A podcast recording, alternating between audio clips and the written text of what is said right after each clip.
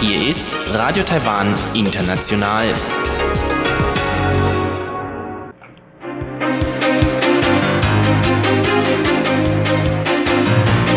Hier ist äh, Radio Taiwan International mit den Tagesnachrichten vom Freitag, den 15. November 2019. Die Schlagzeilen. Präsidentin Tsai, China soll die Hongkong gegenüber gemachten Zusagen einhalten. Berufliche Diskriminierung von Älteren nun strafbar. Und das Wahlkampfteam von Han Goryu, Gerüchte über Immobiliengeschäfte Han Goryus nicht zutreffend. Und nun die Meldungen im Einzelnen.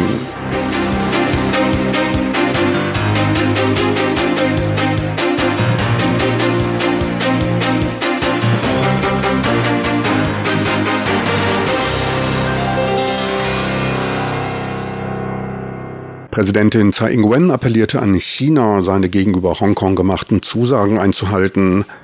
Sie reagierte damit auf die heutige Aussage von Chinas Staatspräsident Xi Jinping, der sich erstmals zur Situation in Hongkong äußerte. Xi sieht das Ein-Land-Zwei-Systeme-Modell ernsthaft in Frage gestellt. Dringendste Aufgabe sei eine Beendigung der Gewalt und die Wiederherstellung von Ordnung. Präsidentin Tsai sagte dazu, dass der beste Weg bei der Behandlung der Situation in Hongkong es sei, sich an seine Zusagen zu halten.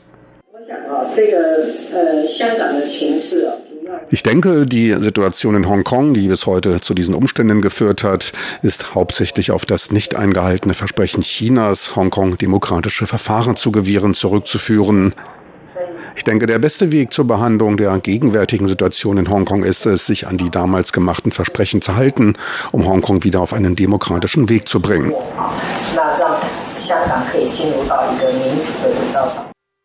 In Taiwan bestehe ein parteiübergreifender Konsens bei der Unterstützung der Demokratiebewegung in Hongkong. Die Bürger Taiwans legten großen Wert auf ihre eigene Demokratie und Freiheit und unterstützten die Bestrebungen der Hongkonger dafür. Das Parlament verabschiedete heute eine Gesetzesänderung zum Schutze von älteren Angestellten oder Jobbewerbern vor Diskriminierung. Damit wird die Gesetzgebung auf einen großen und wachsenden Teil von Taiwans Bevölkerung ausgeweitet. Bei Diskriminierung aus Altersgründen kann nun eine Strafe von 300.000 Taiwan-Dollar bis zu 1,5 Millionen Taiwan-Dollar, circa 10.000 bis 30.000 US-Dollar verhängt werden. Anwendbar war das Gesetz bisher bei mittelalten 45 bis 65-Jährigen und wird nun auf über 65 Jahre alte Arbeitnehmer ausgeweitet. Im Falle von Verstößen werden die Namen der Unternehmen und des Eigentümers öffentlich gemacht, um sie zur Verbesserung der Umstände zu bringen. Sollte dies nicht geschehen, werden weitere Strafen verhängt. Mit der neuen Regelung sollen angesichts des zunehmenden Mangels an Fachkräften ältere Arbeitnehmer zur Berufstätigkeit ermutigt werden. Mitglieder des Wahlkampfteams von KMT-Präsidentschaftskandidat Han Goryu nahmen heute auf einer Pressekonferenz zu den Gerüchten um eine Reihe von Immobilienverkäufen von Han Stellung. In den Medien wurden in den letzten Wochen über mögliche Gewinne und die Herkunft der finanziellen Mittel des KMT-Kandidaten spekuliert. Das Wahlkampfteam machte deutlich, dass es sich bei den verkauften Immobilien lediglich um von der Familie genutzte Liegenschaften handelte. Zudem habe Han nie mehr als ein Haus gleichzeitig besessen. Diverse Immobilien wurden mit Verlust verkauft. Beim Wohnungskauf 2007 profitierte er, wie alle Taiwaner, von einem sich danach rapide entwickelnden Wohnungsmarkt. Alle Transaktionen seien legal verlaufen. Im Gegenzug forderte Han Goryu Präsidentin Tsai Ing-wen auf, Aufschluss über die von ihrer Familie gehaltenen Immobilien zu geben. Die Nationale Kommunikationskommission NCC hat den Verkauf dreier Smartphone-Modelle des chinesischen Herstellers Huawei Technologies verboten. Grund dafür ist die Namensänderung von Taiwan. Nach einem Software-Update wird Taiwan nun in der Rubrik Kontakte und der Zeitzone als Taiwan-China bezeichnet. Das NCC sieht darin einen Verstoß gegen Taiwans Souveränität und Integrität. Sollte das Anliegen nicht gelöst werden, könnte das zurzeit temporäre Verkaufsverbot dauerhaft werden, so das NCC. Taiwans große Telekommunikationsbetreiber wurden aufgerufen, die betroffenen Huawei-Modelle vorerst aus den Regalen zu nehmen.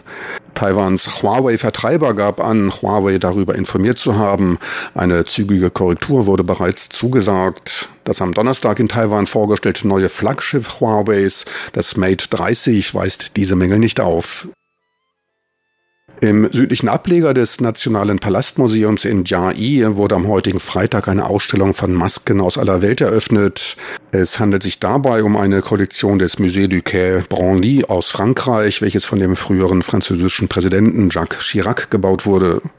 Ausgestellt werden 100 klassische Masken aus Afrika, Asien, Nord- und Südamerika und Ozeanien, die seit 2008 auf einer Welttournee sind und nun erstmals nach Taiwan kommen. Es ist die repräsentativste Maskendarstellung aus vier Kontinenten.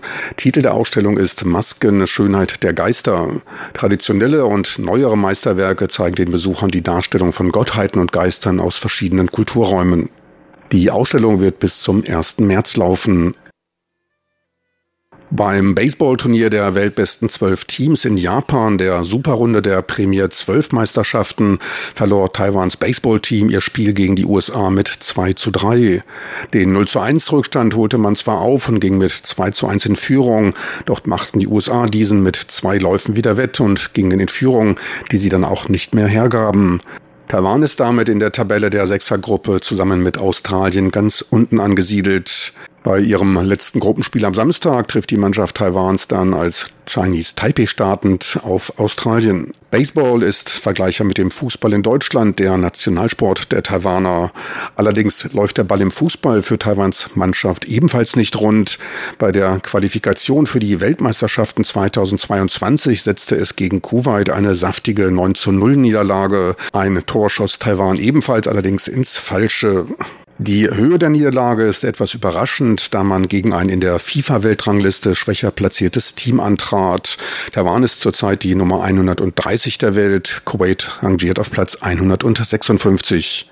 Dabei verlief die erste Halbzeit noch halbwegs ausgeglichen. Angesichts des 2 zu 0 für Kuwait kurz vor Ende der ersten Halbzeit ging man dann sehr offensiv in die zweite Hälfte und rannte dabei ins offene Messer. Die Defensive wurde zu sehr vernachlässigt, die Gegentreffer fielen dann im 5-Minuten-Takt. Taiwan belegt nun nach vier Niederlagen und 2 zu 20 Toren in der zweiten Qualifikationsrunde den letzten Platz in der Gruppe. Und nun zum Börsengeschehen. Heute sorgte aufkeimende Hoffnung über den Abschluss eines Abkommens im US-China-Handelsstreit für steigende Kurse. Der Aktienindex TAIEX notierte am Freitag um 75 Punkte oder 0,7 Prozent höher und ging nach Umsätzen von 4,3 Milliarden US-Dollar bei 11.525 Punkten aus dem Markt. Am Devisenmarkt notierte der US-Dollar bei 30,53 Taiwan-Dollar, der Euro bei 33,60 Taiwan-Dollar. Und nun zur Wettervorhersage für Samstag, den 16. November 2019.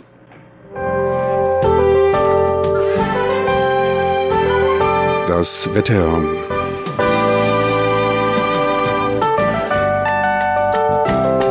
In der Nacht zum Samstag zeigt sich der Himmel landesweit meist klar und es bleibt trocken. In Teilen des Nordens und Zentral-Taiwans kann es mit 16 Grad aber recht kühl werden. Im Süden sinken die Temperaturen teils bis auf 19 Grad Celsius. Tagsüber dann ein weiterer sonniger, regenfreier Herbsttag, an dem die Höchsttemperaturen sich um die 30 Grad Marke bewegen. Sie hörten die Tagesnachrichten von Radio Taiwan International vom Freitag, den 15. November 2011.